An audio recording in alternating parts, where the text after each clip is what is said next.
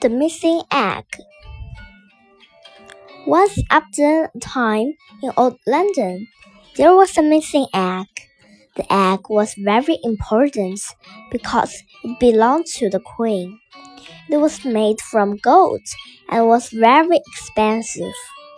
A William named Booba took the egg. Nobody knew why or what he looked like. The queen didn't care. She just wanted the egg back. First, the queen paid two detectives to find the missing egg. The fox, called Freddie, was a tall, thin, talkative fox with wavy hair. His partner, Chris the chicken, was very different. He was short and very shy.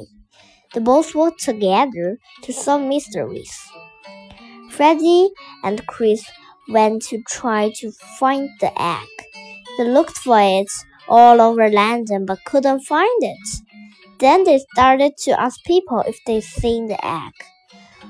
Only one small dog saw who took the egg. The dog saw a big man take the egg and go down the river in a boat.